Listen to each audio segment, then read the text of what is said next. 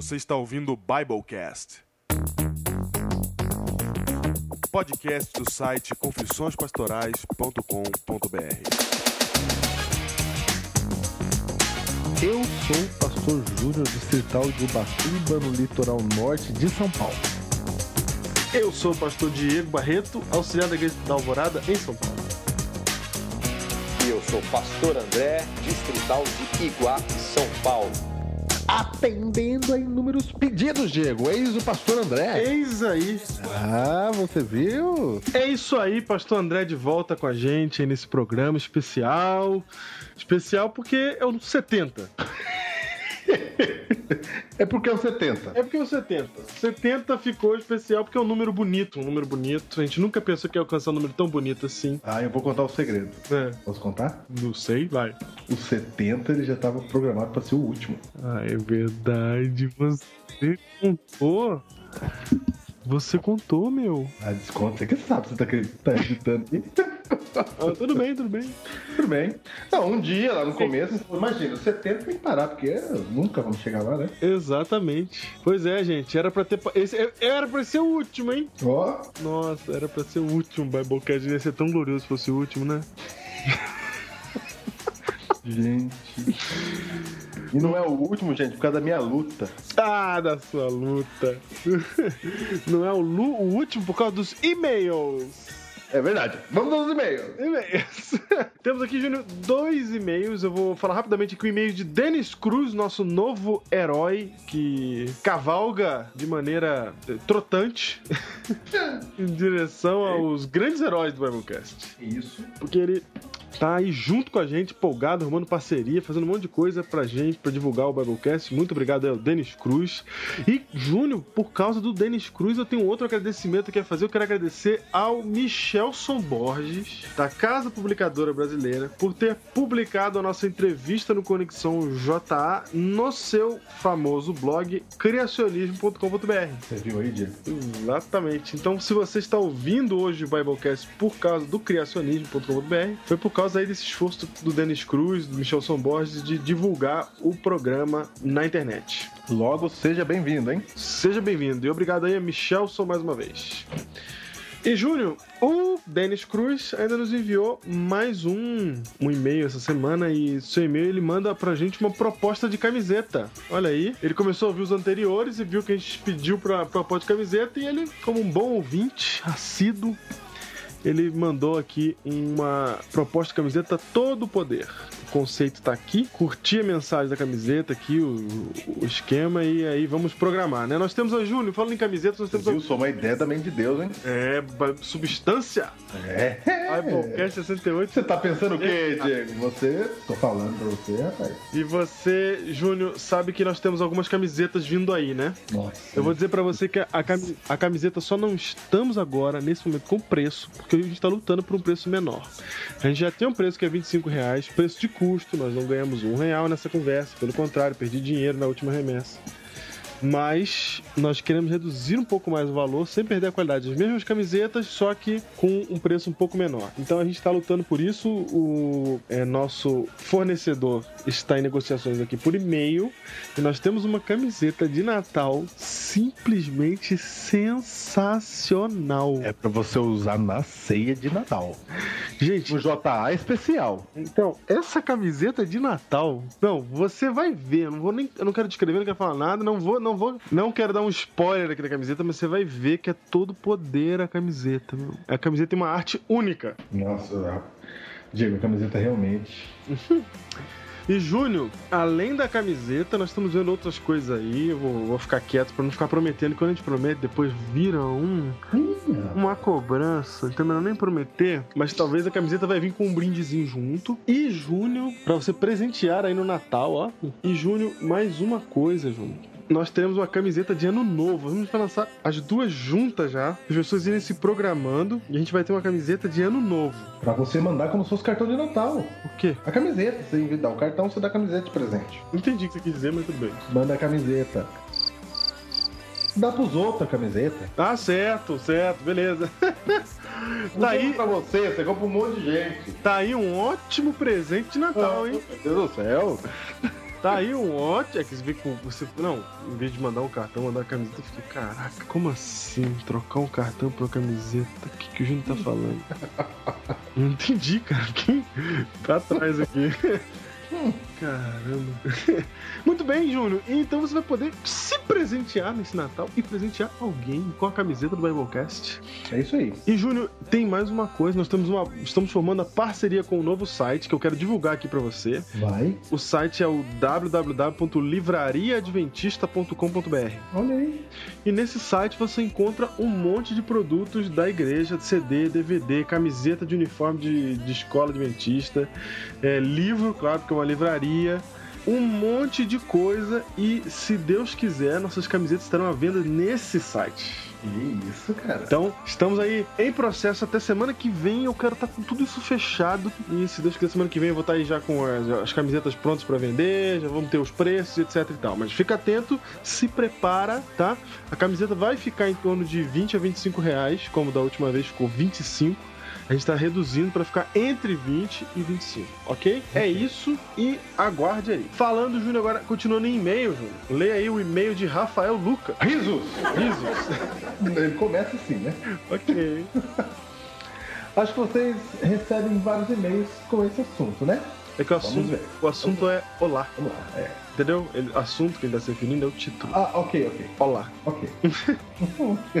Por isso os risos logo de cara no conteúdo. Ah, vamos lá então.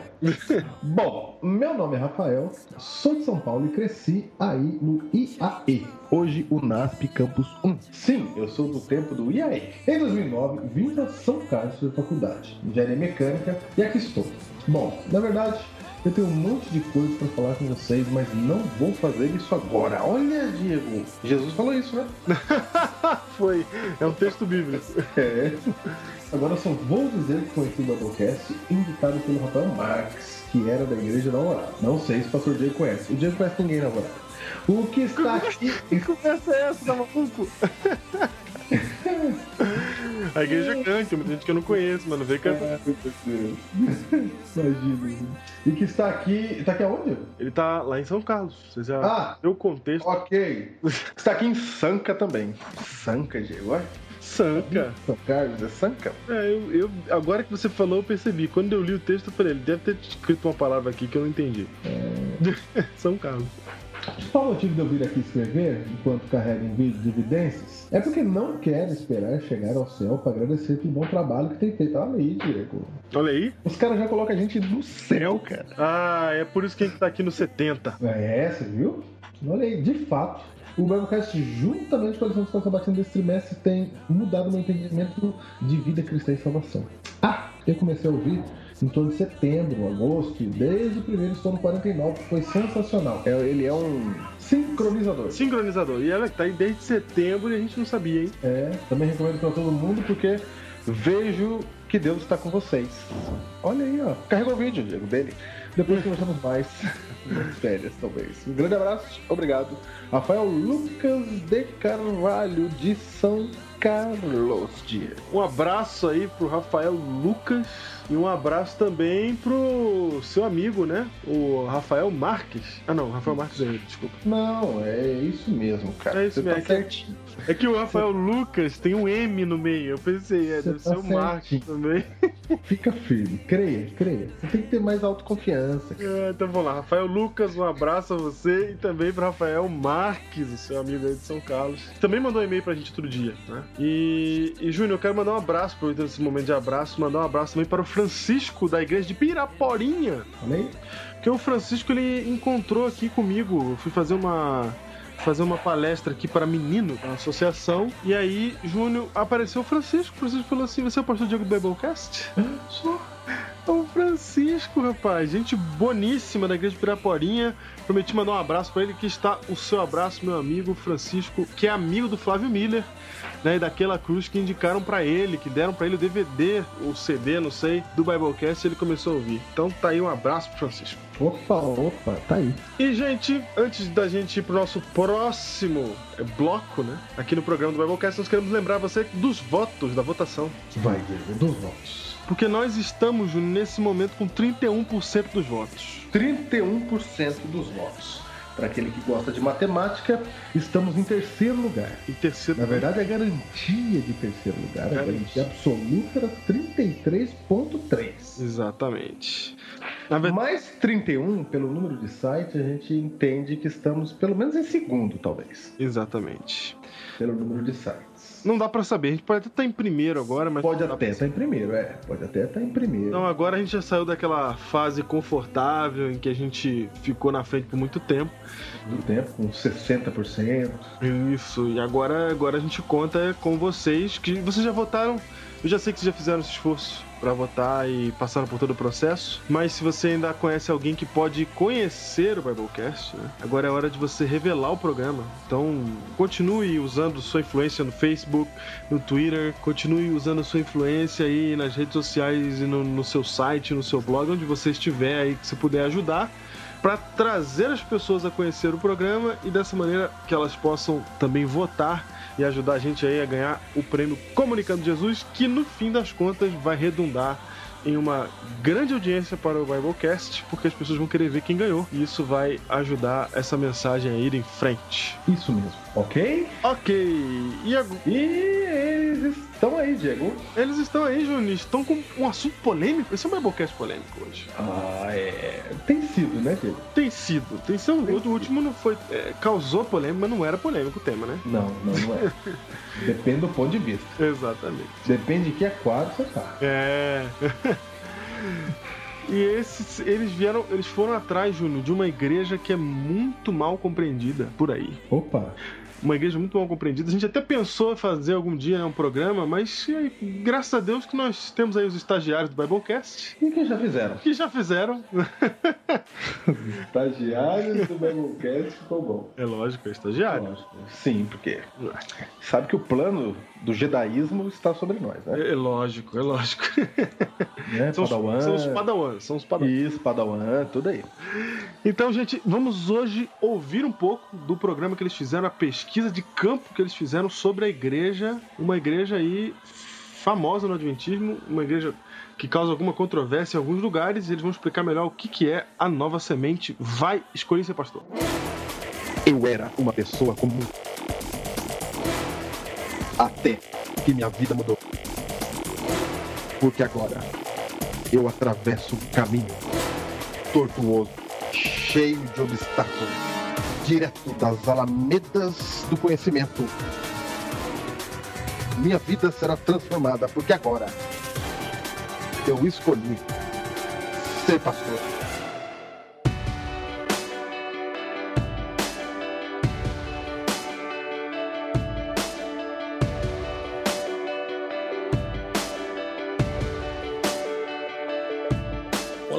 Do Biblecast. Eu sou Wagner Aguiar, aluno do primeiro ano de teologia, turma A, aqui do NASP.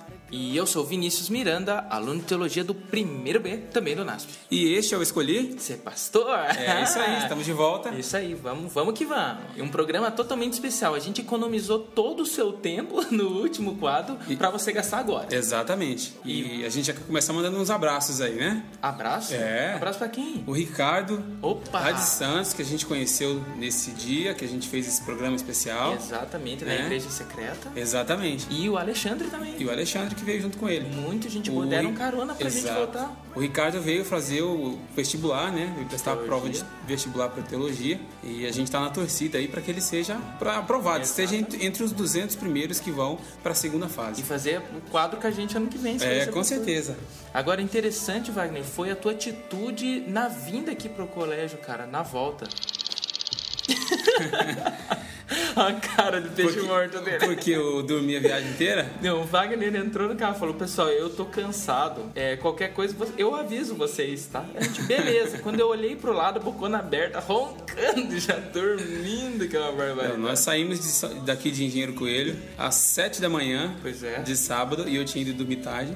Passamos o dia inteiro lá em atividades. Aí à noite o pastor Diego chamou a gente para ir comer uma pizza na casa Opa, dele. falando nisso, a gente conheceu a casa do pastor É, Diego, rapaz, conhecemos a. Bruna lá também. Eu já Os- conhecia a Bruna, mas eu não conhecia. estúdios o Walt Disney. Olhei o, oh, o microfone deles é animal, hein? Profissional. Profissional, né? Igualzinho nosso, paioso aqui. E o Ricardo e o Alexandre foram com a gente lá na casa do pastor Diego. A gente comeu uma pizza lá, conversou. pizza. E saímos de lá 11 e meia da noite. É verdade. E eu já tava muito cansado e eu falei, vocês se virem aí que eu Tá, vou dormir. tá justificado, tá justificado. Chegamos aqui duas horas da manhã. É, mas faz parte. Foi, foi muito bom, né, vai? Foi, foi muito bom. E nós fizemos as gravações fora dos estúdios, aqui do Escolhi Ser Pastor. É. Fizemos direto do local. E a partir de agora você vai estar ouvindo tudo o que a gente gravou lá da igreja, a igreja secreta que você vai ouvir daqui a pouquinho. Ouça.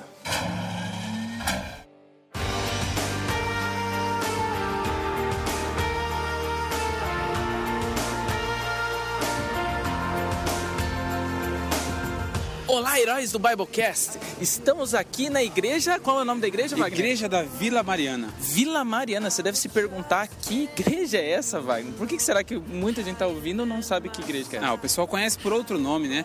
Aqui é a Nova Semente. Nova Semente.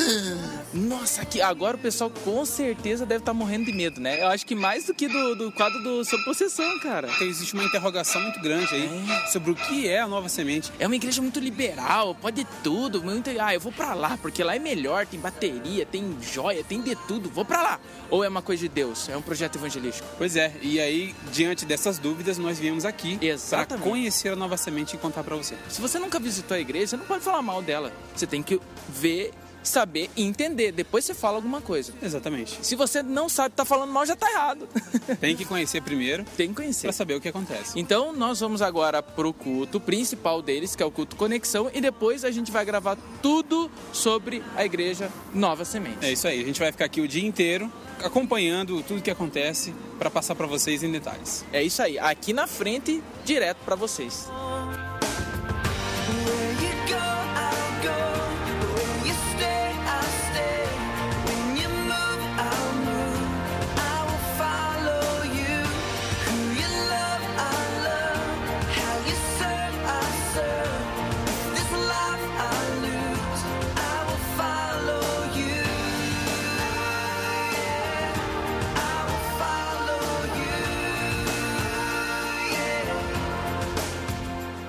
Aqui com o pastor Fabiano Mendes, é um dos pastores aqui da Igreja Nova Semente, e vamos estar fazendo algumas perguntas para ele, algumas perguntas que talvez até mesmo você que está ouvindo pode ter. Então, pastor, como que surgiu a Igreja da Nova Semente? Bem, ela não surgiu como igreja, mas como um projeto evangelístico, fruto do período de estudos de pós-graduação do pastor Kleber Gonçalves na Andrews University, lá nos Estados Unidos. E pouco antes da formatura dele, no último ano, presidente da Associação Paulistana na União Central Brasileira, pastor Sidionil Dias, eh, viajou até os Estados Unidos, conversou com o Kleber e surgiu ali a ideia de montar um projeto para secularizados em São Paulo, capital. E o pastor Kleber aceitou o desafio, fazia parte da linha de estudos, ele eh, estudou eh, missiologia, então a partir dali se dispôs a vir a São Paulo assim que se formasse para começar esse projeto evangelístico com secularizados. O, o que, que é secularizado? Como definir assim secularizados? Pessoas não religiosas, apesar de vivermos num país onde 98% das pessoas se dizem crer em Deus, mas são aquelas pessoas que não vão à igreja, né? elas não têm uma, um hábito de frequência, nenhuma denominação religiosa, vivem para o trabalho, para os estudos, para a família, são secularizados. E essas pessoas têm uma séria dificuldade em se adaptar a uma igreja, elas não entendem muito a linguagem do culto, né? não faz tanto sentido para elas. Então, essas características em particular definem o secularizado. né? Atualmente, pastor, qual que é o cenário das atividades, dos objetivos da Nova Semente com esse público a qual ela atende? Basicamente, o projeto permanece. A estrutura principal é o programa Conexão, que acontece no sábado à tarde, às 18 horas, e que é um programa evangelístico, voltado exclusivamente para o secularizado, que sofre a influência da pós-modernidade, que não viria um programa mais elaborado como o nosso culto do sábado pela manhã. Nós temos, em média, é, mais de 100 pessoas cada semana assistindo essa, essa programação evangelística. Nós estamos nesta série agora de evangelismo falando sobre os Dez Mandamentos, numa linguagem acessível a eles né, e num ambiente onde eles sintam-se à vontade e tenham o desejo de voltar mais vezes. Esse é o primeiro contato com a, com a Bíblia de muitas pessoas e principalmente com o nosso projeto. Ele começa por aí, pelo programa Conexão. E existem muitos desafios enfrentados ainda hoje pela, pela Nova Semente? Nós temos alguns desafios ainda. Tirando o preconceito, né, que deve, ter bastante. São duas linhas. Com o- os não adventistas, né, que é o nosso público de evangelismo, continua sendo um desafio após o outro amadurecê-los para o processo da conversão, porque o programa Conexão ele apresenta a Bíblia, é um primeiro contato, e depois disso nós temos uma outra oportunidade evangelística que são as classes bíblicas, que é o programa Começos. Então, nosso grande desafio é trazer as pessoas que vêm para a conexão para que elas passem a estudar a Bíblia de forma mais profunda no programa Começos. Nós temos é, mais de 60 é, pessoas acompanhando o programa Começos, ou seja, matriculadas na classe bíblica e que assistem regularmente. E então o desafio é dar essa continuidade para que o que é o primeiro momento de evangelismo né, renda frutos futuros na conversão, no batismo e um novo membro da igreja. E, pastor, depois do batismo, depois que ocorre a conversão, que essa pessoa teve contato com a Bíblia, aceitou a mensagem do Evangelho, se batizou, o que ocorre com ela aqui na Nova Semente? Nós temos um outro programa que acontece pela manhã, que é o discipulado.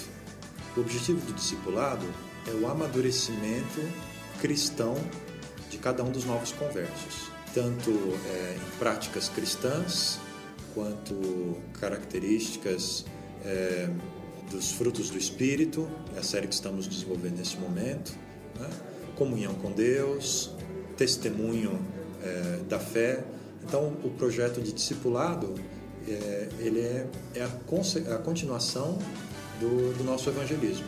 Então, assim que você se batiza, você ainda segue no discipulado para alcançar a maturidade cristã. Então, esse é o nosso trabalho com os novos conversos.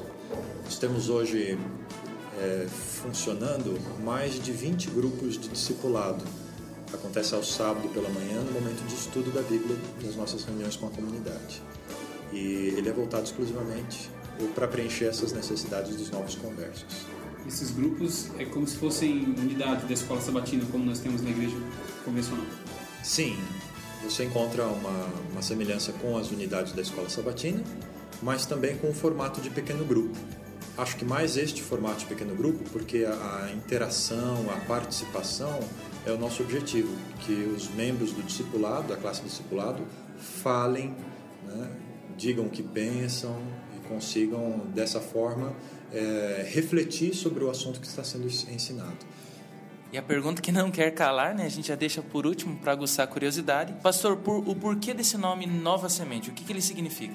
Antes de responder de onde veio o nome, ah, eu também me surpreendo com o nome. Não é? Nós temos uma cultura como adventistas no Brasil. Onde é que a gente arruma o nome para as nossas congregações? Está ligado à geografia. Então, talvez não causasse tanto espanto se é este projeto evangelístico aqui fosse conhecido como a Igreja da Vila Mariana, que é a geografia onde nós estamos. né? Embora isso não é uma novidade na igreja adventista. Por exemplo, na própria Andrews University, o nome da igreja é Pioneer Memorial? Memorial dos Pioneiros. Então não é a igreja da Andrews como você tem a igreja do UNASP. né? Então é um pouco mais comum. Acho que talvez isso surpreenda um pouco as pessoas. Mas é, foi o pastor Kleber, ele estava pensando na história de Zaqueu e ele visualizou Zaqueu em cima da árvore, né? uma árvore que o objetivo de Zaqueu era se esconder ali, né? para que ele pudesse ver Jesus passar e ninguém o notasse. né? Não só porque ele era baixinho, vergonhoso ter que subir numa árvore, mas também porque ele não era bem visto pela sociedade, né? que, que ele queria ter com Jesus, escondido melhor. E ali eh, Jesus para embaixo da árvore e encontra Zaqueu. A árvore servia para esconder Zaqueu, mas aquele galho onde Zaqueu estava, para ele foi uma nova semente, foi um galho de oportunidade, foi onde Jesus o viu e as palavras de Jesus, né? Zaqueu, eu preciso entrar na tua casa. Então saiu daí a ideia do nome Nova Semente, para que seja uma igreja que é, abriga pessoas para o encontro com Cristo. Veio daí o nome Nova Semente. Muito legal. Pastor, nós agradecemos a atenção, né, do senhor poder estar atendendo a gente e desejamos que esse projeto, a Igreja do Nova Semente, possa estar crescendo cada dia mais para honra e glória do nosso Deus. Amém. Várias horas depois.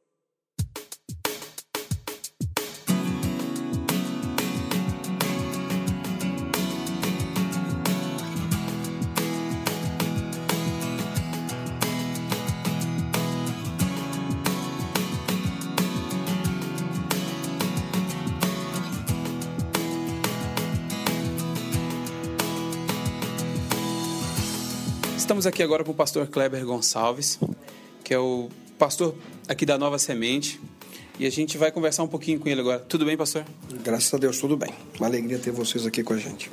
Nós passamos hoje aqui o dia inteiro aqui na igreja, nós vimos coisas fantásticas aqui a respeito desse projeto. E algumas perguntas aqui que a gente queria fazer para o senhor. O senhor atualmente foi eleito o diretor mundial do Centro de Estudos Seculares da Conferência Geral. O que isso representa no seu ministério? Sem dúvida alguma é algo que eh, nunca imaginei que iria acontecer, principalmente nesse momento. Mas ao mesmo tempo é feliz pela pela oportunidade. Eh, me sinto assim pequeno também porque é algo muito grande, a responsabilidade tremenda. Quando nós analisamos a maneira pela qual nós como adventistas temos eh, desafios eh, imensos dentro dessa área, porque não há como falar sobre pós-modernismo, sobre o processo de seculari- secularização sem adentrarmos na, na dificuldade na questão eh, urbana. Então, quando você fala sobre trabalhos e ministérios eh, pós-modernos e seculares, você está falando sobre missão urbana. E, e hoje é uma ênfase forte da Conferência Geral. Há duas semanas atrás, eh, eu estive no concílio eh, anual eh, da, da Conferência Geral e, de maneira muito clara, o pastor Ted Wilson mencionou a importância de nós termos planos e projetos arrojados e intencionais para atingir as grandes cidades do mundo. É algo que em breve a igreja inteira no mundo vai ouvir. Eh, Pouco a pouco alguns artigos já têm sido escritos nessa direção, mas será algo que de uma maneira muito forte será será colocado avante. E dentro desse aspecto, obviamente, como diretor do, do- do- desse centro, nós estamos aí oferecendo eh, aquilo que for possível de ser produzido, materiais novos que estamos produzindo, voltado para esse público. E um dos, dos grandes segredos e desafios que eu tenho visto nesse momento, em virtude eh, das viagens que tenho, que tenho realizado ao redor do mundo, é ver e entender que há eh, uma importância fundamental de nós identificarmos o o contexto em que essa realidade existe. Então, por exemplo, o pós-modernismo europeu é diferente do pós-modernismo americano, que é diferente da questão que a gente vive aqui no Brasil ou na Austrália. Então, o que nós precisamos é identificar os princípios que funcionam eh, de maneira direta com esse público e aplicá-lo de maneira contextual dentro das realidades eh, culturais, porque existem diversos aspectos que são diferentes. Então, um exemplo, por exemplo, a seculariza- secularização europeia é algo que podemos dizer que é praticamente institucionalizada. É algo que a gente vê dentro da própria eh, cultura institucionalizada. Já nos Estados Unidos, onde de uma maneira eh, também diferente, apesar que a gente vê de uma maneira forte o aspecto religioso, bem mais forte que na Europa, mas também é uma nação que hoje tem passos largos em direção à secularização. E já o Brasil, a gente vê uma nação que se diz também cristã, mas um sincretismo muito forte aqui, esse aspecto místico que a gente vê no Brasil, eh, em toda a Sul América. Então você precisa de abordagens diferentes. Nós, como adventistas, temos uma linda e maravilhosa mensagem. Precisamos é aprender a comunicá-la de maneira a que pessoas diferentes possam entendê-las. E dentre essas pessoas, cumprindo a, a grande comissão que Cristo nos deu de ir a todo povo, nação, língua e tribo, é como nós podemos nos comunicar com pessoas que têm uma tendência materialista, uma tendência a viver esse processo de secularização, é, muitas delas afetadas pela mentalidade cultural e intelectual do pós-modernismo e não percebem que vivem dentro dessa, dessa, desse novo contexto. Então é, é um desafio tremendo. Né? Tem hoje a direção desse centro e ao mesmo tempo a responsabilidade junto à Nova Semente, que é um trabalho que, que amo fazer e temos tantos desafios ainda diante de nós. Então hoje o grande desafio é poder encontrar né, exatamente nesse contexto um meio de fazer, encontrar é a melhor forma de tocar os dois. Né? E pastor, quais são os projetos que o senhor pensa já para realizar ao, ao redor do mundo? É, como eu mencionei a vocês, é fundamental nós levarmos em consideração o aspecto contextual. Então, o que eu tenho feito hoje é, é ido até as divisões. É, uma das coisas que nós fizemos foi priorizar as divisões do mundo que mais necessitam, e obviamente são as que envolvem países do primeiro mundo. Não que as outras não necessitem, mas é numa escala menor. E oferecer os trabalhos que, e o material que, que, que o centro pode preparar dentro desse contexto que eles vivem. Então é um momento agora, como é um centro de estudos, é um processo de pesquisa que nós estamos realizando. É a identificação do que hoje é realizado no mundo inteiro. Ao mesmo tempo, nós queremos criar uma plataforma de comunicação entre os pastores e campos que têm trabalhos voltados para esse público. É, por muito tempo eu me sentia, por exemplo, isolado aqui no Brasil, sem saber o que nessa direção estava sendo realizado fora. Então nós queremos ter essa comunicação dos pastores e igrejas que têm essa, esse foco no mundo inteiro, para que a gente possa aprender é, um, um com o outro. E da mesma forma dar oportunidade a que outros sintam o desejo e a paixão desse tipo de ministério voltado para esse público. É um projeto que nós vamos colocar em prática, se Deus quiser, em um ano exatamente de agora. Vai ser a primeira conferência, se Deus assim permitir, internacional é, para ministérios é, pós-modernos e, e, e seculares ou sensíveis a essa realidade que é uma diferença entre o ministério sensível à realidade pós-moderna e o ministério pós-moderno. Pós-modernismo é um tremendo é, desafio, ao mesmo tempo ameaça. E nós precisamos ser sensíveis à realidade sem comprar as ideias simplesmente e colocarmos em prática. É, temos que identificar os problemas. Há oportunidades, mas ao mesmo tempo tremendas ameaças. Nós precisamos aí é, diferenciá-las. Então, essa conferência visa exatamente trazer essa consciência à Igreja Mundial e identificar pastores que possam ser treinados para esse tipo de trabalho. Não é algo para todos, mas é algo que precisa ser realizado. Hoje nós temos aí uma parcela da população mundial que não será não será alcançada pelos métodos tradicionais que hoje nós possuímos. É, nós precisamos comunicar de uma maneira diferente. E o CSPS, é esse centro, ele busca exatamente encontrar essas pontes de comunicação com esse público para que possamos atingi-los. Pastor Kleber, muito obrigado pelo esclarecimento sobre esses novos projetos, tudo que está sendo desenvolvido na nossa igreja, é, nessa abrangência mundial para alcançar essas pessoas. Muito obrigado também por ter nos acolhido aqui hoje, durante o dia, o senhor e a sua equipe, e por ter esclarecido isso para a gente.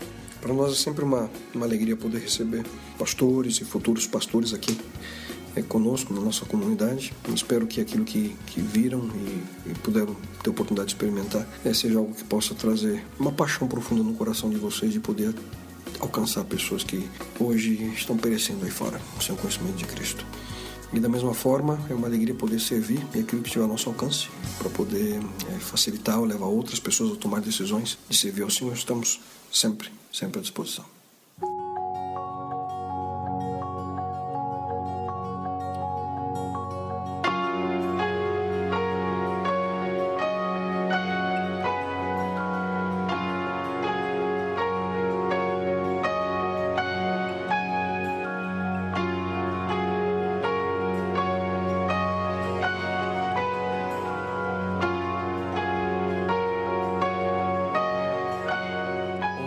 Wagner, as palavras ali do pastor Kleber, pastor Fabiano, muito gente boa, poderem ter atendido a gente, né? Parado um pouquinho para gravar com a gente o programa Escolhi Ser Pastor. E isso nos ajudou a desmistificar muitas coisas e talvez muita ideia que até o próprio ouvinte possa ter sobre a igreja da Nova Semente. É verdade. Nós fomos muito bem recebidos lá na Nova Semente. O pessoal muito Fantástico. educado, muito cortês. O pastor Kleber, antes de fazer essa entrevista, ele atendeu um, um ator, um ator É verdade, da Globo, da lembra? Globo. É, ele falou com o ator. E não vamos que- falar o nome só para deixar você curioso. É, exatamente. Ele, a história, a história é bem interessante. Ele já assistiu o programa da Nova Semente há quase um ano pela internet e nunca tinha ido lá e ninguém falou para ele. ele. Ele encontrou sozinho. E ele falou pro pastor Kleber que ele já viu muita coisa na televisão, muitas pessoas fazendo algo para adquirir audiência. Mas pela primeira vez ele viu algo verdadeiro, que as pessoas estão ali para passar uma mensagem verdadeira. e foi isso que encantou ele ao assistir esses programas. E ele é muito famoso, né? Eu só não peguei o autógrafo dele, que não é pegar bem, né, cara? Não, ele, estava, ele era outro ambiente. né? É, mas agora você vai ficar na curiosidade. Ah, né? Deixa, quem deixa, era, né? O ator top de linha da Rede Globo. E, e só para deixar mais uma coisa claro, Vinícius, para os nossos ouvintes, aí, os heróis do Biblecast, a gente não foi para lá com o objetivo de julgar Ah, a nova não? semente. Você não? Não, a gente não foi. Também não, hein? A gente foi lá para conhecer, para aprender com eles do que é feito. A gente tem ciência de que esse é um projeto da, da igreja, da Associação Geral. Então, esse é um projeto que a igreja tem ciência do que acontece e a gente está muito tranquilo com relação a isso. A gente foi lá para aprender e para trazer para vocês as verdadeiras informações do que acontece na Nova Semente, para que sanem essas dúvidas aí, né? Exato. Mas então, Wagner, vamos falar um pouco da liturgia, né? Como que é o culto da Nova Semente? É tão diferente assim? Eu acho que é bom você lembrar que o pastor Fabiano falou que a, igre- a Nova Semente só existe por causa do programa Conexão à Tarde. Só que pelo fato de muitos membros é, pedirem para eles um culto de manhã, eles acabaram criando o culto sábado de manhã, mas que tem uma presença gigante de pessoas também seculares, né, Wagner? E como é que é a liturgia lá no sábado de manhã? Então, nós chegamos lá às 9h20, chegamos 10 minutos antes de começar a programação. Às 9h30, eles têm uma classe de facilitadores. Que é o discipulado, É, o- né? é uma, é uma classe para os, os facilitadores da classe de discipulado que acontece depois junto com a igreja. É como se fosse a nossa classe dos professores, só que com um assunto diferente. Também tem escola sabatina, mas a gente vai explicar. Às 9h30 tem essa classe para os facilitadores. São aquelas pessoas que vão coordenar os grupos na hora do discipulado. Isso, Isso funciona até às 10 horas. E daí 10 horas começa o culto, um culto normal, né? Lógico que a gente anotou algumas curiosidades, né, para trazer para vocês. Quanto tempo de louvores? Ah, são vários louvores. Meia hora de louvores. Meia hora de louvor. Sabe o que, eu- isso, sabe o que eu achei interessante? O quê? As músicas são músicas preparadas para adoração. Exatamente. Não é nada falando de sentimentalismo. E músicas do Inário, hein? Exatamente, músicas do Inário, muito bem tocadas e muito bem apresentadas também vocalmente, e a igreja cantando junto. Foi um clima muito gostoso. Algumas coisas que eu observei, Wagner, é que não tem mensagem musical. Todos os, os cânticos são feitos junto com a congregação. É um trio que apresenta lá, né? E eles cantam muito bem, né? Parabéns aí pelo trio, gente não sabe o nome de vocês, mas mandaram muito bem. Por mais que é uma igreja animada, ele é uma igreja muito reverente. Sim. Ela consegue ser reverente e animada, uma coisa que eu nunca vi na minha vida. E as pessoas se cumprimentam o tempo inteiro, né? Exato. Vão vão se cumprimentando. É, é realmente uma família. Muita né? alegria, muita alegria. Muito alegria, eu gostei muito. E daí lá pelas 10 e meia, 10 e pouquinho, tem um momento de oferta, né? Onde o pessoal pode ofertar, só que não é na salva normal, como tem na igreja, é tipo um envelopinho de tecido de camurça, tipo uma bolsinha muito Isso. bonitinha com nome, nova semente. E depois E depois às 10h30 tem um momento, né? Que é de testemunho de oração. Então tem um momento de intercessão, uma família fica com a urna, com todos os pedidos da igreja, e durante aquela semana eles levam a urna e aquela família intercede pelos pedidos da igreja. Aí eles fazem uma, uma oração por todo o povo e a mensagem. Né? Eu achei interessante na mensagem eles não usam a plataforma e a mensagem é certinho, 30 minutos, né? E, e tudo é cronometrado. É engraçado isso, tem um cronômetro, tem uma tela para o, o pregador Exato. e ele tem um tempo determinado, ele tem meia hora para pegar. Sabe o que eu percebi, Wagner? Lá na igreja Nova Semente parece que eles estão fazendo um evento. Sabe quando você vai num congresso jovem, alguma coisa que é tudo cronometrado, tudo muito bem feito para que tudo ocorra bem, ocorra certo? É assim que é, É, feito lá. parece que é algo assim meio artificial, né, cronometrado, mas para quem tá assistindo a programação é muito especial, é muito bacana você ver que tudo tá sendo certinho, tudo tá seguindo uma, uma ordem, Uhum. Exato. é para Deus, tem gente tem que dar o melhor. Com certeza. Depois, o momento dos avisos, né? Que foi o próprio pastor Kleber que fez, né? Os anúncios, de maneira bem rápida também, cronometrada. Exato. E depois a escola sabatina. A escola sabatina foi feita de forma geral, como a gente chama, né, nas igrejas, uma pessoa dirigindo o estudo e ficam mais duas pessoas junto do público, dos irmãos lá, com microfones, que se alguém quiser fazer algum comentário, dar sua contribuição, fazer alguma pergunta, também tem a oportunidade. Exato. E quando acabou a escola sabatina, começou o grupo dos facilitadores. Se lembra aquele grupo que nove e meia se reuniu junto com o pastor, o pastor Fabiano, passou para eles todas as diretrizes na classe dos professores, né, para ficar mais fácil de entender. E nesse momento, aí os grupos se reuniram para discutir sobre o assunto do dia. Isso. Como lá não tem bancos, são cadeiras, então desfaz a formação do- de fileiras e, e se reúnem os grupos e ali cada facilitador coordena a discussão do dia. He's alive. He's alive.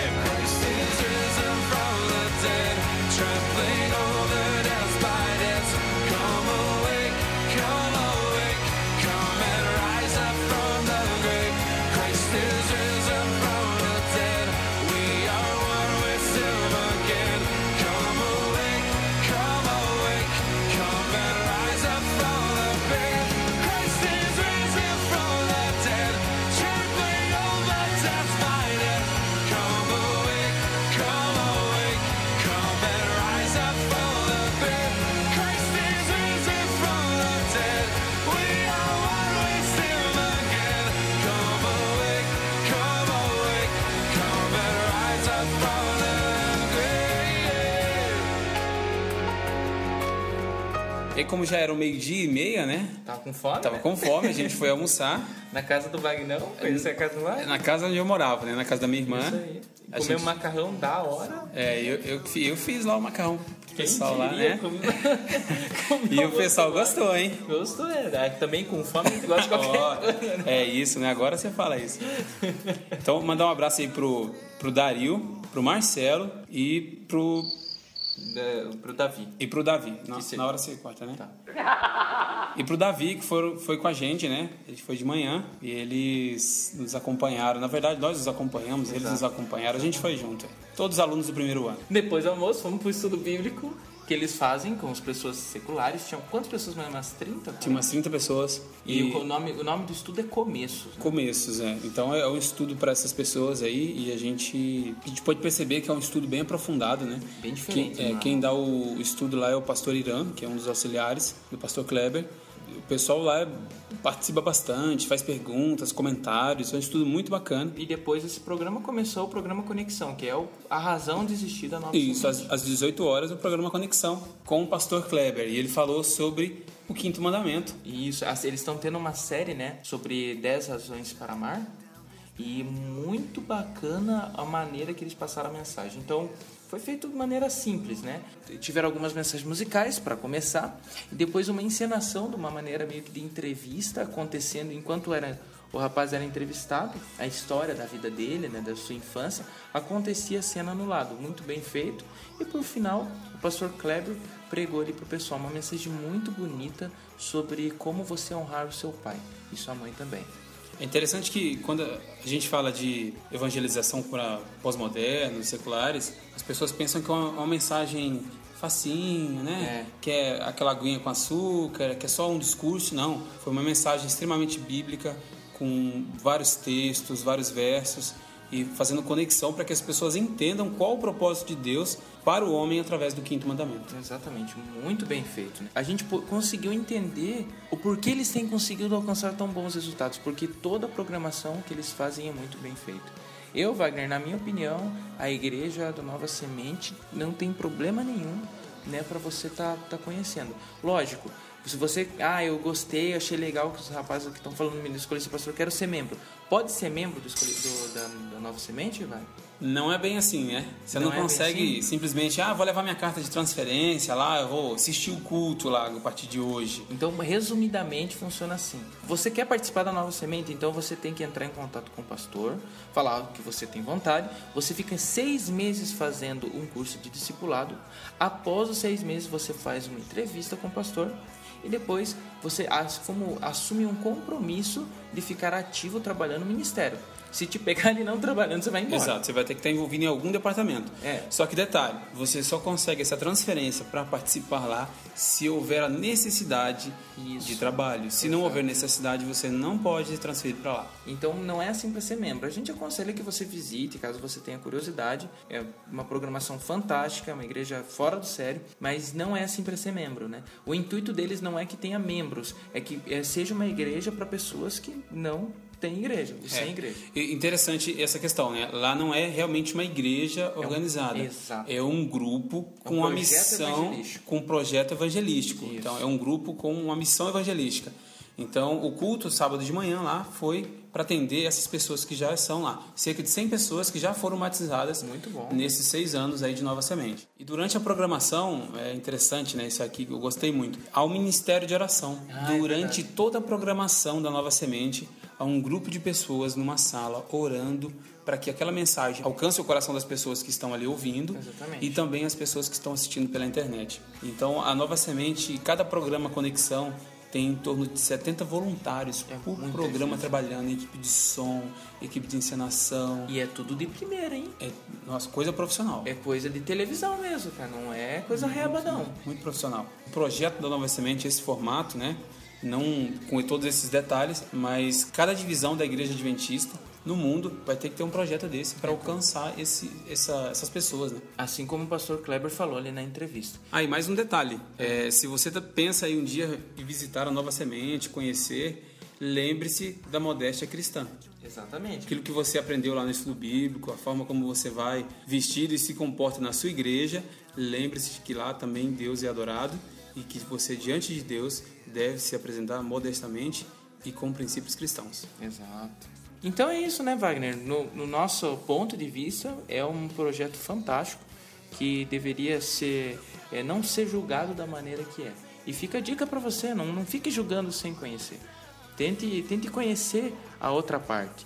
Né? Às vezes a gente dá, dá razão sem conhecer os dois lados da história. Então que você possa usar esse princípio para todas as áreas ali da sua vida. E eu tenho certeza que o projeto Nova Semente nasceu no coração de Deus. Com certeza.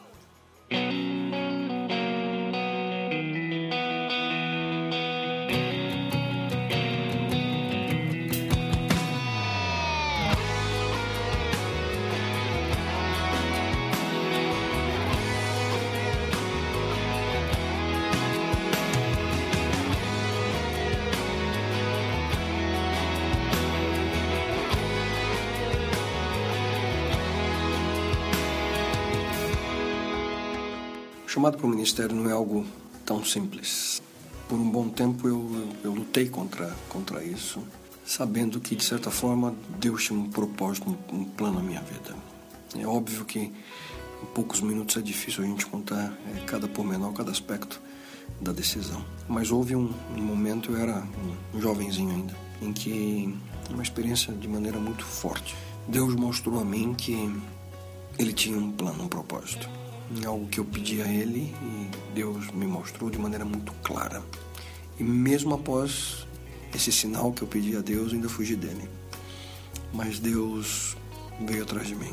E houve um momento que eu percebi que não é questão do chamado que você acha que, que Deus te deu, é o chamado que Deus, de uma maneira concreta, coloca no seu coração e na sua mente. E desde aquele momento que eu disse para ele, Senhor, tudo bem, eu vou seguir tua vontade, teu caminho e usa-me. Deus tem aberto portas que nunca sequer pude imaginar. Hoje, servi-lo é a razão da minha vida. Viver nessa terra para cumprir o propósito dele. A minha vida é, é, é a minha existência. Eu amo essa igreja e o que eu puder fazer para poder ser útil, é, oro a Deus que com humildade no coração e a determinação necessária, a coragem necessária, eu possa cumprir aquilo que ele sonha. É, é muito além daquilo que eu posso imaginar. É, é o sonho de Deus para a minha vida, para o meu ministério. Eu tenho um, orgulho e uma paixão muito grande por tudo isso. Meu nome é Kleber Gonçalves e Deus me escolheu para ser um pastor.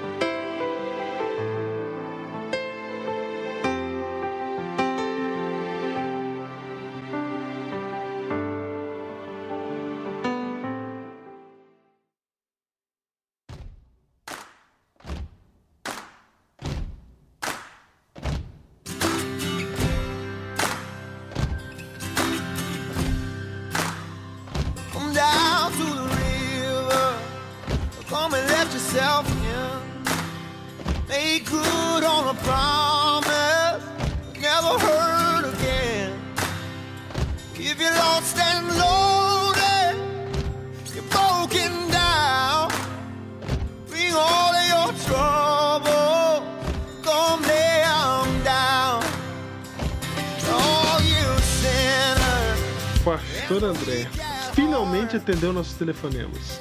Exatamente. Quando tocou, eu atendi. Há uma controvérsia muito forte.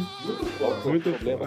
A, a Vivo pode explicar isso. A vivo. A pergunta é por que pastor André sumiu tanto tempo do Biblecast? Não, toda vez é essa conversa. Alternativa A. Ah. Pastor Júnior e pastor Diego não gostam do pastor André. Boa, uma enquete. Alternativa bom. B. Pastor André não gosta do pastor Júnior e pastor Diego. Não, absolutamente. Alternativa C é Satanás que tá impedindo. É Satanás. É, eu acho que a C é bem provável. Muito bem, gente, estamos aqui de volta depois de uma semana de recesso. Nossas atividades ministeriais nos impediram de fazer o Biblecast semana passada, mas estamos aqui, Quer dizer que as mesmas atividades ministeriais continuam impedindo. continuam, mas Por isso o pastor André foi chamado para o reforço. Exatamente. Vamos falar hoje, Júnior, de um tema polêmico, hein? Opa! Um tema polêmico, mas um tema muito importante. Pra mim, foi um tema que ajudou na minha vida espiritual, na minha, no meu crescimento aí é, cristão, foi aprender mais sobre esse tema. E, Júnior, eu tenho absoluta certeza que na igreja de hoje tem muita gente tendo a visão errada sobre isso. Tem mesmo.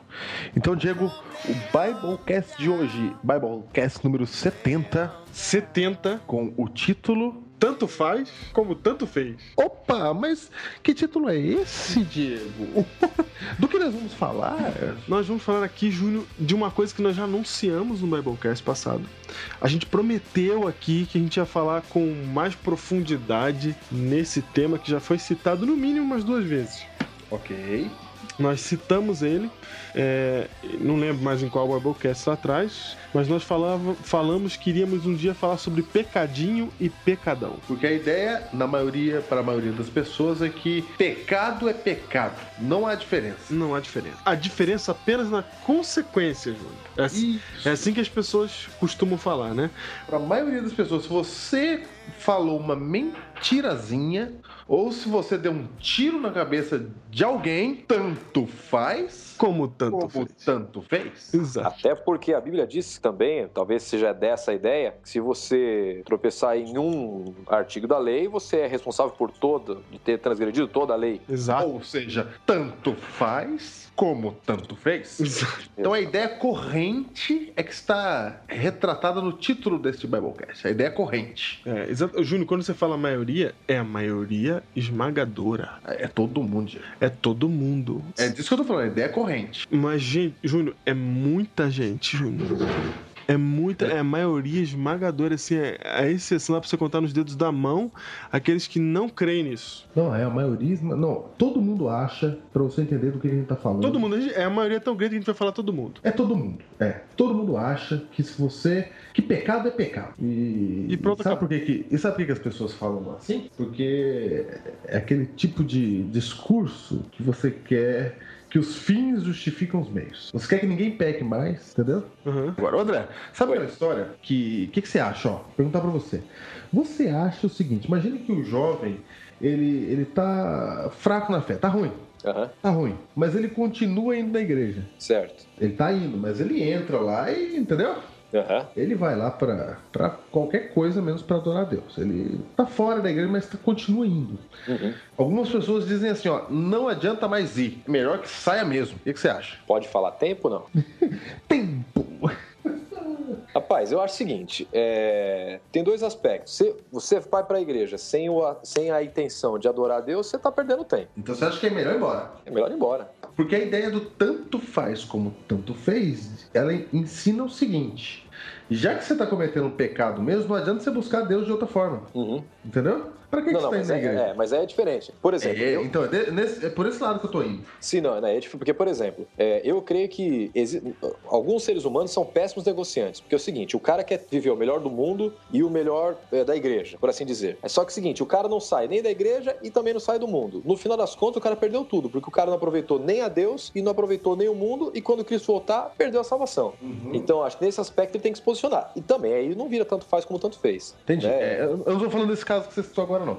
Eu tô falando daquele jovem que cometeu um pecado semana passada. Uhum. Entendeu? Ou ele vem cometendo um pecado escondido aí, entendeu? Aham. Uma coisa que ninguém sabe. E algumas pessoas acham que se pecou, vai embora, cara. Não, não, É melhor não. nem buscar Deus. É melhor Não, nem muito pelo orar. contrário. É, a gente tem que Primeiro que a gente tem que buscar Deus quando tá perdido. Ah, entendi. O que o Júnior tá querendo dizer também é mais ou menos assim, ó. O cara de manhã, ele tava fazendo a prova dele, é, da, da, da, da faculdade, só que ele olhou assim e ele deu uma, aquela colada nervosa e copiou a resposta do cara do lado e, e beleza, fez, entregou a prova. Aí chega a, a, a tardinha, ele tá com a namorada dele se pegando no sofá, aí dá aquela vontade de, de fazer um. cometer um crime ali, né? Um pecado. Aí nisso vem aquela mensagem na cabeça dele assim, cara. Tu já colou hoje. É, Tu já pecou hoje. Pecou. Pecado pelo- Mais um a menos. Tanto faz como É. tanto fez. Aproveita e já vai Pecado mais um aí. Ainda tem mais um detalhe, que é quando o cara só pensa no pecado, e como Jesus falou que se você pensa no pecado, você já. Se você né, cultivou o pecado na sua mente, você já tá pecando, o cara fala, ah, eu já pequei mesmo porque eu já pensei nisso, já tô cultivando isso na mente há muito tempo, agora eu vou pra prática. É isso mesmo, pecado é tudo igual, cara. E aí ele sai, tá aí de mal com a vida e tal, e aí ele pega e tá com a arma lá e vou matar um cara aqui. Ah, Pô, já, já colei na prova, já, já adulterei. E, que- matar mais um, beleza. Porque na prática é isso que a ideia do tanto faz como tanto fez. De que os pecados são todos iguais, na prática é o que acontece. É, a ideia de que Deus tá olhando e falou assim, meu amigo, tô nem aí. Já pecou uma vez, vai pecar duas, já perdeu o céu mesmo, tá perdido e acabou. É, então é isso. É isso, é isso. Por que, que você fica vindo na igreja? Sai fora daqui, rapaz. Vai embora, vai pro mundo de vez. Exatamente. Porque, porque ninguém consegue ficar sem pecar. Aí que tá o problema. É, Como- Essa ideia leva ao perfeccionismo, eu acho. Porque como ninguém consegue ficar sem pecar, aí o, o cara ele vai ter o tempo todo. Olha só, se ele não consegue mais pecar, é porque ele peca sempre. Então, se ele peca sempre, ele vai ter o tempo todo motivos pra pecar mais. Porque ele tá nessa de. É, é tudo igual mesmo e tal, e aí ele vai sempre se enfurnando de pecado. É isso mesmo.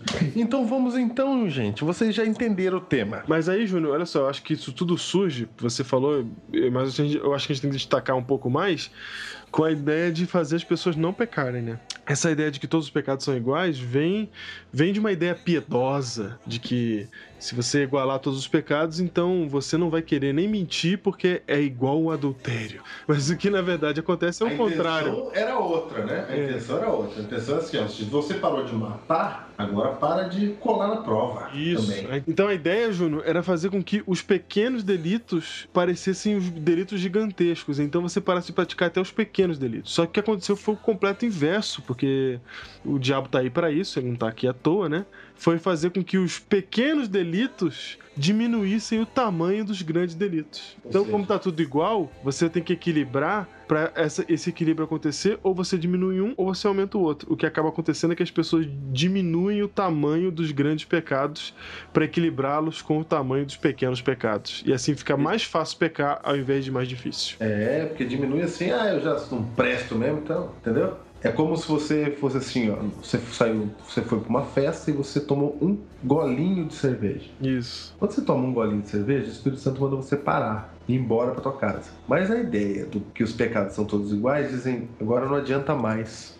Você já pecou. É o famoso tá no inferno, abraça o capeta. Como é que é?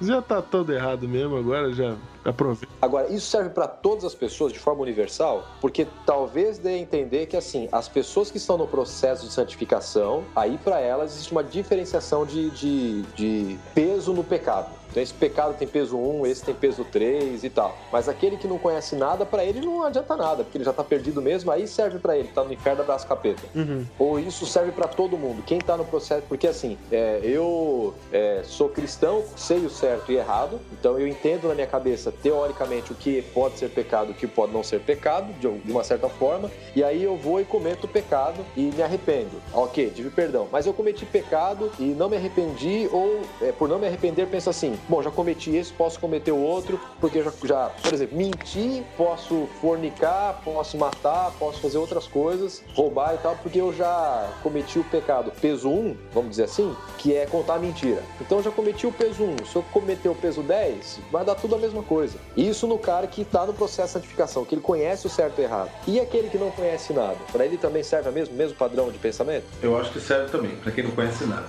Porque até quem não conhece nada sabe que há diferenças de coisas. De consequências. De, é. Não, algumas coisas são mais erradas que outras. É, perfeito. No- do nosso ponto de vista, isso já é natural. É. Já é natural pra humano, gente, sem- pro sem ser Bíblia. humano, que a gente já identifique isso. Sem Bíblia, sem nada, né? É, se você pegar a lei, por exemplo, na nossa Constituição, para cada delito tem um período de punição. Isso, aí. exatamente. Isso é isso.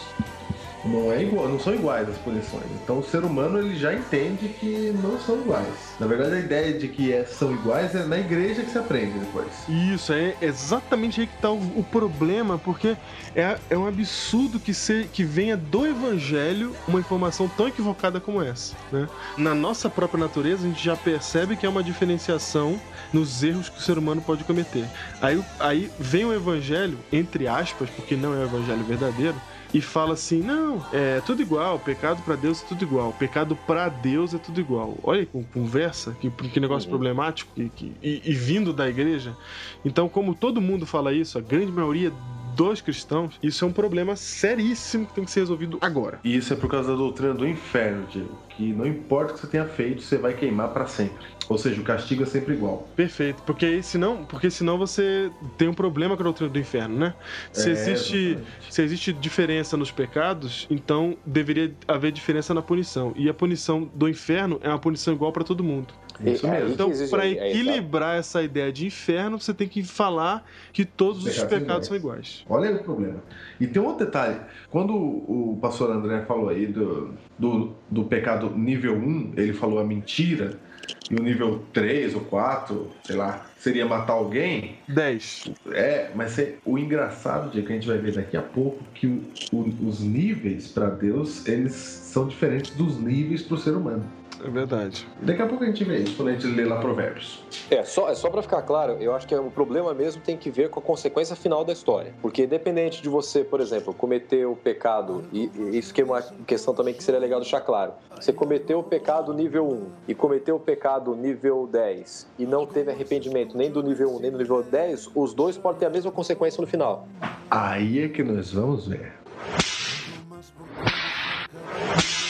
Vamos à minha Bíblia, então? Vamos lá. Vamos lá. Júnior, vamos agora para Lucas capítulo 12, capítulo verso 5, 47 a 48. O que, que diz lá? Diz assim: Diz assim, aquele servo, porém, que conheceu a vontade de seu senhor e não se aprontou, nem fez segundo a sua vontade, será punido com muitos açoites. Aquele, porém, que não soube a vontade de seu senhor e fez coisas dignas de reprovação, levará poucos açoites. Opa! Mas, mas aquele a quem muito foi dado, muito lhe será exigido. E aquele a quem muito se confia, muito mais lhe pedirão. Não parece claramente que existe uma diferenciação aí, André? Existe uma diferenciação clara. Clara, né? Claro. O texto fala que o cara que sabe vai ser mais açoitado do que o cara que não sabe. Primeira coisa, é aquele que não sabe também é condenado, viu? Ah, eu sempre disse isso. É verdade. É verdade. A- O que, mas ele É um outro Biblecast. é um outro exato. É, exatamente. Obrigado, Rapaz, obrigado. isso aí dá um Biblecast mesmo, hein? Ô, Júnior, vamos parar de fazer promessa, porque se- a gente esquece das promessas que a gente faz, mas os caras não esquecem. Ah, o povo lembra a gente. Lembra a gente? Uhum. vamos lá. Tem Biblecast que eu não saio porque vocês não lembram, gente. É verdade. Ah, agora você vai ver enxurrada. Hum. Pode enxurrar. Então vai, Diego. Júnior, o texto fala assim que ele mostra claramente que as pessoas vão receber açoites diferentes. E o texto, Júnior, ele é uma referência direta ao juízo final. Ele não, não, tá, não é um, um livro que tá fazendo é, referência assim a, a, a só simplesmente ao açoite mesmo. Ah, tá, tá contando a história de dois escravos e um cara vai receber mais açoitada que o outro. Não. Esses açoites aqui e essas pessoas que têm esse conhecimento está se referindo exatamente ao juízo final. Tanto é que o versículo 49 fala assim: Eu vim para lançar fogo sobre a terra, e bem quisera que já estivesse a arder. O Diego, você tá querendo me dizer que alguns no juízo final vão sofrer muitos açoites, ou muito fogo, e outros pouco fogo, é isso? É isso que eu tô dizendo. É isso, André? Exatamente. O que o texto está dizendo, Júnior, é que há diferenciação na condenação. E se há diferenciação na pena, deve ser porque um delito é menos grave que outro, Exatamente. E outro é mais grave. do que um. Isso. Olha aí, gente. Tá vendo, hein? No nosso caso aqui de Lucas 12, ele está dizendo que a gravidade está no fato de saber ou não saber. Nesse detalhe. Nesse detalhe aqui, esse caso aqui tá falando assim, olha, Nesse caso. é, específico, ele tá dizendo, o cara que sabe mais vai ser punido mais, o que sabe menos vai ser punido menos. Nesse caso específico. Mas aqui nesse, nesse, nesse negócio já se demonstra o princípio, nesse, nesse caso já se demonstra o princípio de que há uma diferenciação na condenação. Porque os Portanto, dois cometeram o mesmo erro. isso. Só que havia uma diferença porque um sabia e o outro não. Mas é o mesmo erro. Isso Percebe que agravou, agravou o erro. É, e percebe que aquele que não sabia também não é justificado por isso. Isso. Ok. Vamos para Provérbios? Vamos lá. Provérbios 6,16, Júnior, eu acho que é um texto do Antigo Testamento que só esse texto já fecha, mas a gente não vai fechar só com isso porque não se faz teologia com o único texto, né? Não, esse aqui é tremendo. Mas esse é tremendo. Vai, Júnior. E esse aqui fala da escala de Deus. Aquilo que eu falei, não é? Aham. Se mentir é nível 1. O que que é? Qual é o nível para Deus? Qual é o nível pra Deus? Qual é o nível para Deus? Provérbios 6, 16 em diante. Diz assim, ó. Seis coisas o Senhor aborrece. E a sétima, a sua alma abomina. Sendo assim, Júnior, podemos dizer que os níveis de pecado são sete. Não, nesses casos aqui, tá? Assim como lá em Lucas tinha outros casos, Deus tá falando dessas coisas. Não são só essas coisas que são pecado. É que a gente tem que falar na ida e na volta. É, o que é e o que não é. Não, já calma aí. O 16 já resolveu, não precisa nem ler o resto. Ah, mas eu Ele vou- fala assim, ó, seis coisas o Senhor aborrece, mas a sétima ele abomina. Se isso não for uma Já tá diferenciação, Já é diferente. se isso não for um agravo pra última, pra sétima, é um agravante muito grande. A sétima é o famoso pecado hediondo. Isso. É. Então, Júnior, seis coisas que o senhor não gosta e a sétima que ele detesta. Vamos lá. Olha o que, que ele aborrece. A lista das seis coisas que ele aborrece: olhos altivos, Orgulho. língua mentirosa. Agora, olha que interessante que ele aborrece, hein? Pra- Por isso que eu falei que os níveis para Deus são diferentes. Mãos que derramam sangue inocente. Tá no aborrecimento. É, é, ele pega mal, mas ainda não é o que ele detesta. É, ainda não é o que ele detesta. Ainda não é o que ele detesta. E, Ô, Júnior, só o fato de- desses, dessas seis coisas aborrecerem a Deus também não significa que elas estão no mesmo nível. Ah, tá. Significa que ele não pega tão mal quanto a sétima. Conta a última, conta a última. O que Deus tá querendo falar aqui é que a última ele pega mal. É, vai. Certo? Uhum. 18. Coração que trama projetos iníquos, tudo ele aborrece. Pés que se apressam a correr para o mal, testemunha falsa que profere mentiras. E agora vem a sétima. A sétima. Que rufa os tambores para a sétima. E o que semeia contenda entre irmãos. Essa ele abomina. E a ideia de abominar, só pra ter, para saber, a ideia é reprovável ou repugnante. Olha aí, eu vou dizer um negócio pra você. Quer dizer que alguém que dá um tiro no sangue inocente, pra Deus é uma coisa. Uhum. Agora, você dizer que é cristão e sair espalhando intriga na igreja, aí Deus acha que é pior que matar. Exatamente. É, exatamente. Pior que Você matar. sabe que tem um texto lá em João, lá, na carta de João, que fala assim, ó, quem odeia seu irmão é assassino. Você sabia disso, né? Uhum. Júnior, que semeia contenda entre os irmãos é o diabo. É, mas tem um monte de gremlin que faz esse serviço. O próprio dia foi, foi exatamente isso que o diabo fez no céu. Ele fez isso. É exatamente isso. Então, Júnior, nesse caso aqui específico, com esses exemplos que a gente tem aqui dados neste texto, nós vemos que há uma diferenciação de agravante de pecado, nós vemos que há uma diferenciação nos pecados, que há pecados que irritam a Deus e há pecados que o irritam demais. Exatamente. E na condenação do pecado também. E, e a gente já viu aqui que a condenação ela é diferente, ok? Ok, Já podíamos fechar aqui, não é? já. Mas aí vem Jeremias capítulo 25, versículo 14. Vai, André. Jeremias 25, 14. Esse é um texto representativo. Há vários textos na Bíblia que dizem a mesma coisa que Jeremias 25:14.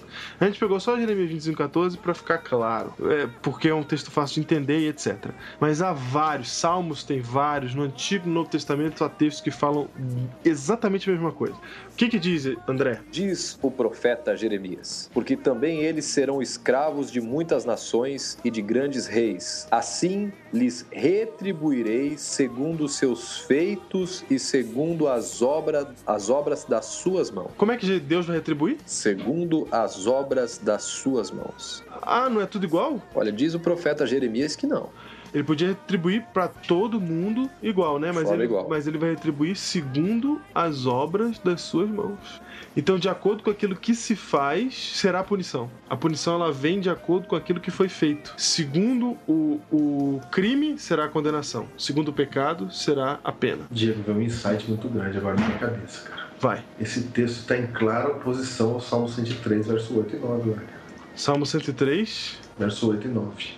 Que Deus não retribui consoante as nossas iniquidades. Certo. Certo? Certo. Então eu posso afirmar o seguinte: que pro perdido, para quem não aceitou a Jesus, Ele recebe segundo suas obras. E, e- Ele é tratado conforme o que ele fez. exatamente. Mas quando o assunto é salvação, Cristo não trata conforme você fez. Ele te salva e pronto, acabou. Mas por que, Júnior? Porque Quando você aceita Jesus. Mas por quê? Porque Cristo recebeu segundo as minhas obras. Opa! Recebeu mesmo. Agora mudou a figura.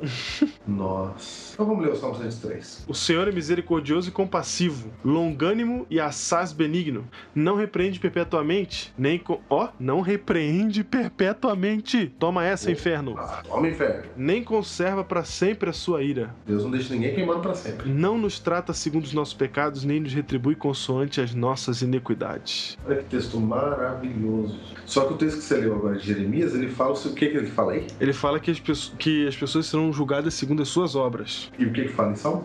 Fala que Deus não nos trata consoante os nossos pecados. Olha que coisa. Uhum. Então, eu acho que o texto de Jeremias é para aquele que não aceitou o Salvador Jesus. Mas esse era o caso do povo de Israel para quem Jeremias pregava. Jeremias é um profeta que prega sabendo que ninguém vai ouvir para um povo que não está escutando a voz de Deus, que está dando as costas para Deus. Então, a mensagem de Jeremias é para um povo perdido. Eles vão para o cativeiro. Eles erraram, eles pecaram, eles vão para o cativeiro e não tem volta mais. Jeremias só está pregando para falar. Então, para o perdido, para o cara que não vai ser salvo porque não é, tem a graça de Cristo, esse cara vai ser julgado segundo as suas obras. É isso mesmo. Olha aí. E para aquele que é julgado segundo as suas obras, na hora do julgamento, Deus faz diferença entre obras e obras, que é a tese do nosso Biblecast de hoje. É, tem um texto de 2 Coríntios capítulo 5, verso 21, que vai um pouco nessa linha também. Vai, todos comparecerão perante o tribunal de Cristo. Não. Vai. Aquele que não conheceu o pecado, ele o fez pecado por nós, para que nele fôssemos feitos justiça de Deus. Olha aí, ó. É por isso que o salvo não vai ser julgado segundo as suas obras. Exatamente. Porque Jesus já foi condenado. salvos é julgado segundo as obras de Cristo, certo? Exatamente. Ele é o substituto. Isso. Ele é o substituto. Agora, dos, tan- agora, Júnior, dos tantos textos que existem na Bíblia que falam se- que Deus retribuirá segundo as suas obras, Apocalipse 22, por exemplo, o último capítulo, no versículo 12, fala assim: Eis que venho sem demora e comigo está a recompensa que eu tenho a retribuir a cada um segundo as suas obras. A recompensa ali é o castigo. Então, para cada um segundo as suas obras. No caso, no caso do perdido, quais são as obras dele?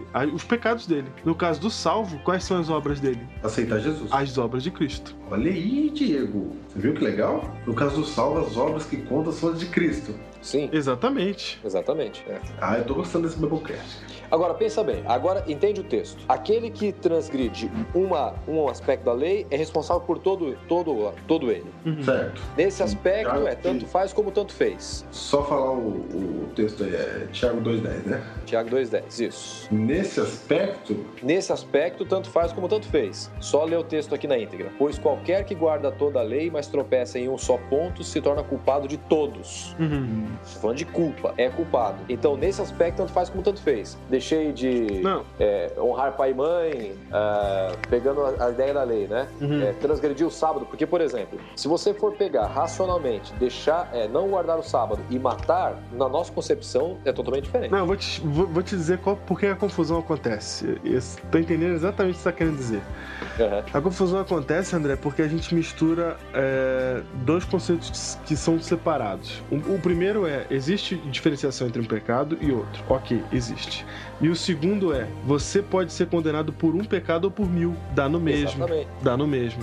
Então aí as pessoas juntam os dois e dá essa confusão toda. Então se eu tiver, se eu não tiver a Cristo, mas eu tiver um pecadinho que for e eu não tiver a Cristo, eu vou ser condenado. Exatamente. tem um detalhe. Tem um detalhe. Mil, eu Se você não tiver Cristo, pode ter nem.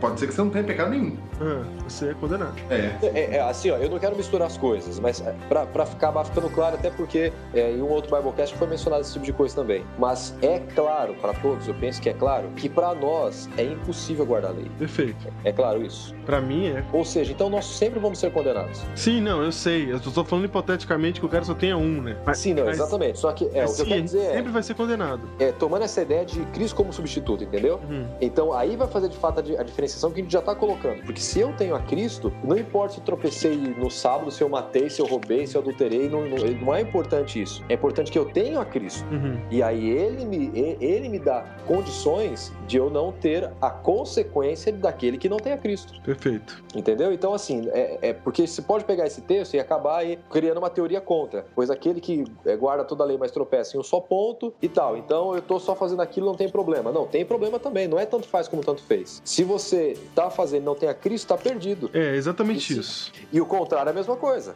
Então você é, é, tem a Cristo e você transgride. Aí é, é, é uma coisa meio de contrassenso, né? Se eu tenho a Cristo, Cristo me capacita a fazer aquilo, a, a guardar a lei. Pastor André explicou direitinho. E essa é a questão. Quando o texto bíblico fala é, quebrou um mandamento, quebra todos, ele está se referindo ao seguinte: se você não tem a Cristo, você não vai ser salvo. Pronto, acabou. Aí não vai fazer diferença mesmo o tamanho, o número dos pecados. Vai fazer diferença o tamanho deles e o número deles, o volume deles, só na hora de queimar. Opa, mas tem uma diferença. Não, mas tem. diferença, Exatamente. Não tem, não tem para a questão da salvação, mas tem para a questão da condenação. Aí que tá. Pecadinho e pecadão tem que ser bem entendidos porque eles vão alterar a condenação. Eles e, e na questão da salvação, eles dão valor à salvação. Porque se o meu pecado é grande e eu sou perdoado, então eu amo muito. Lembra do texto lá de, de Jesus falando em Lucas, falando com, com Simão? E amas mais do que os outros? Não, não, que ele, que ele conta a história do. Que ele conta a história da Maria lá e pergunta assim: quem que ama mais, né? O cara que foi mais perdoado ou o cara que foi menos perdoado? Ele, ele fala: o cara que foi mais perdoado. Então, quando eu entendo o tamanho do meu pecado, eu entendo o tamanho da minha salvação, o tamanho da Lucas. graça que eu tô recebendo. Lucas 7,43. Perfeito. Lucas 7,43.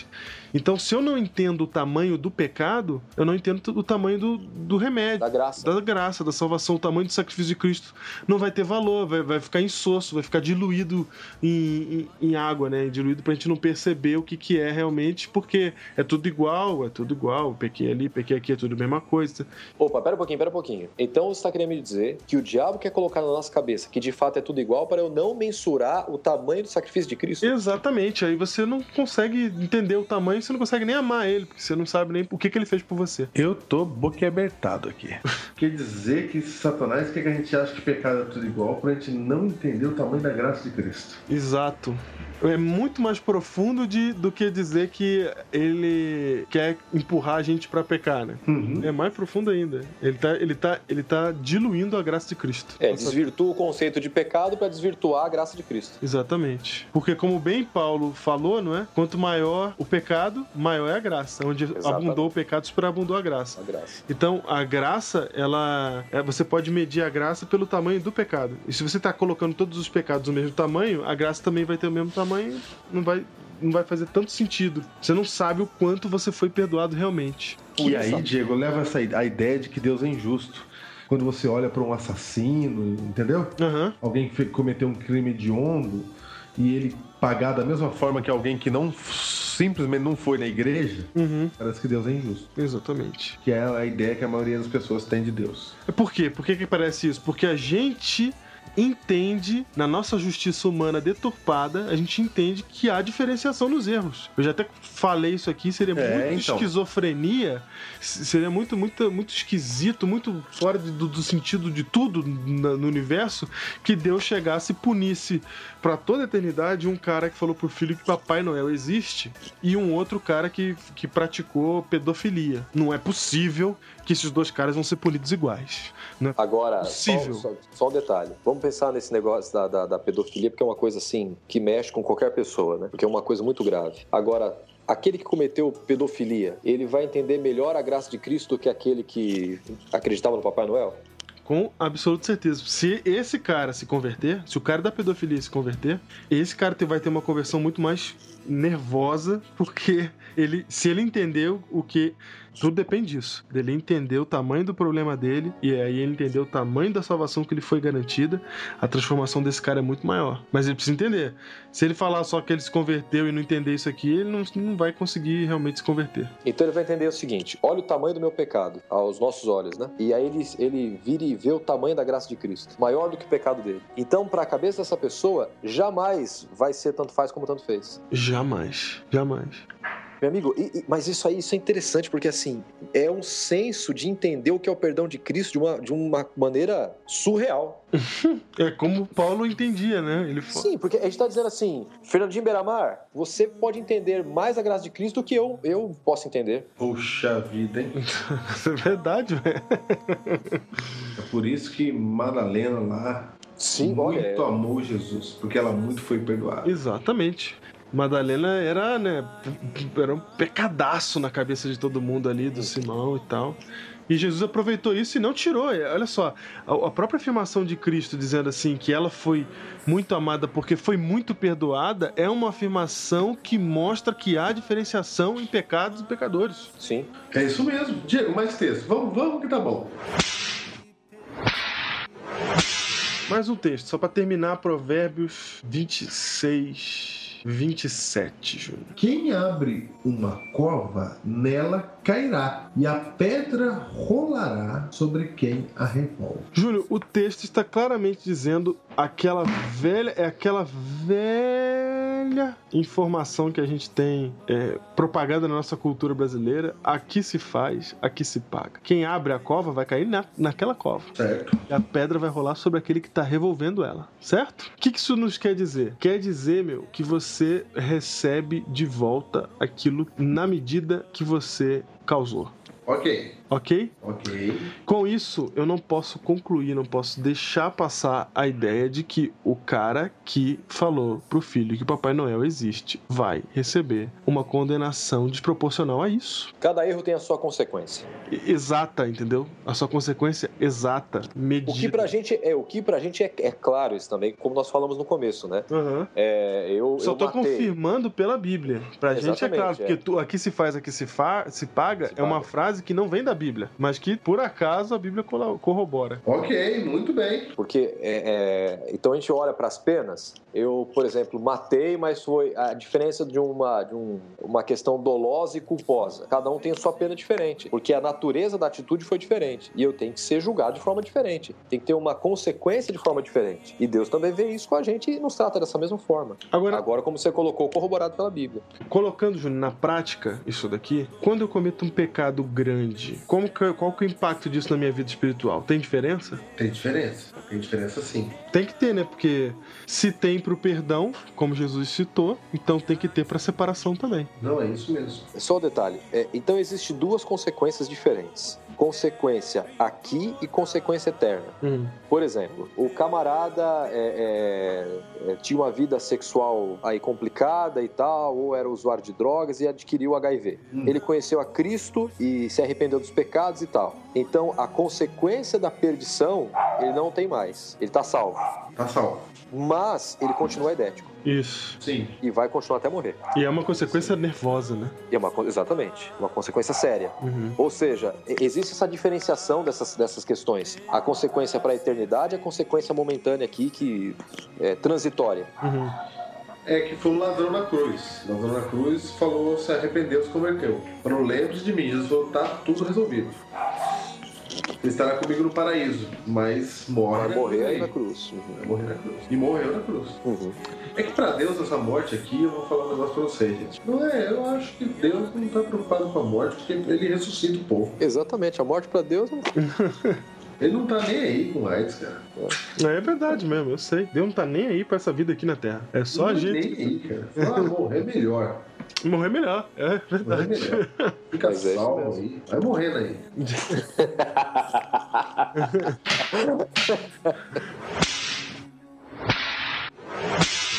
Gente, e pra ficar claro, principalmente pra vocês que são adventistas que estão nos ouvindo, eu quero ler pra vocês História da Redenção, página 429, e o texto diz assim: alguns descrevendo a cena do juízo final, diz assim: alguns são destruídos no momento, enquanto outros sofrem muitos dias. Todos são punidos segundo suas ações. Opa. História da Redenção, página 429. Diferença de queimadura no final, hein? Diferença de queimadura.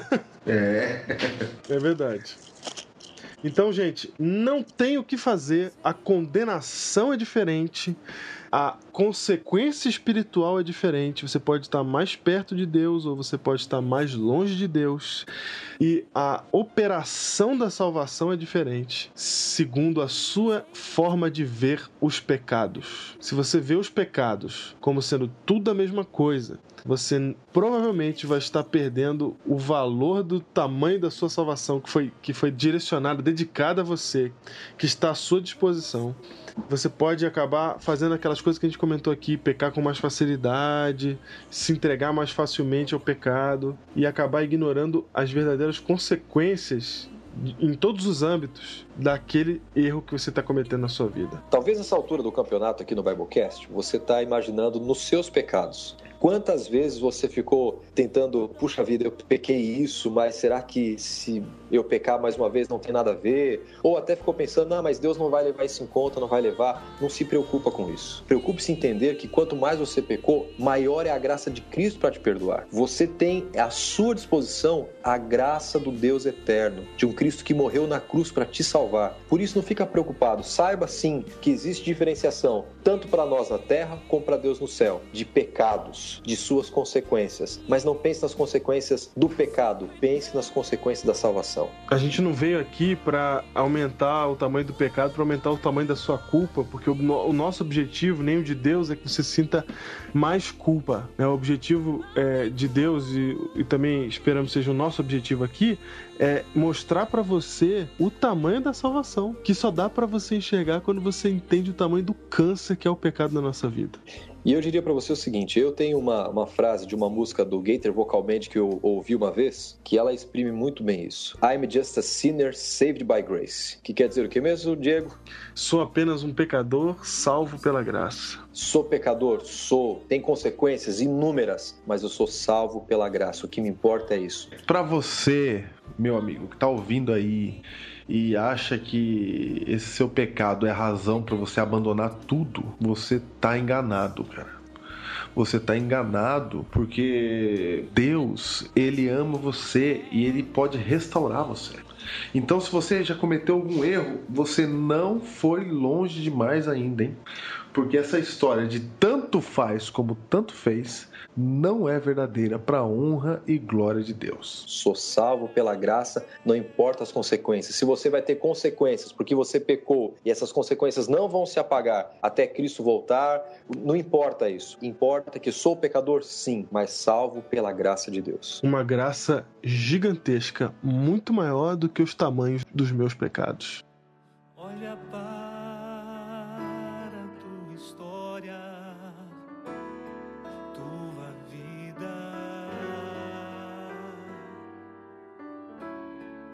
que ainda te prende ao que passou?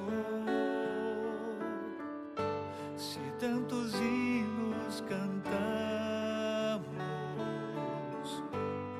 tantos salmos recitamos, falando da misericórdia infinita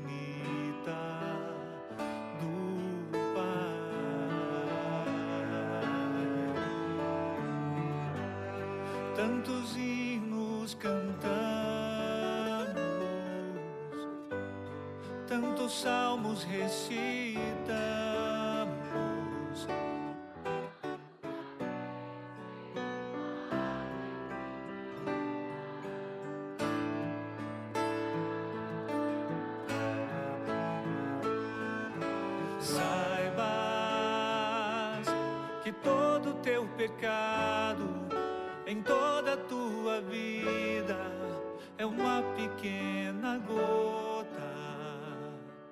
Se derramou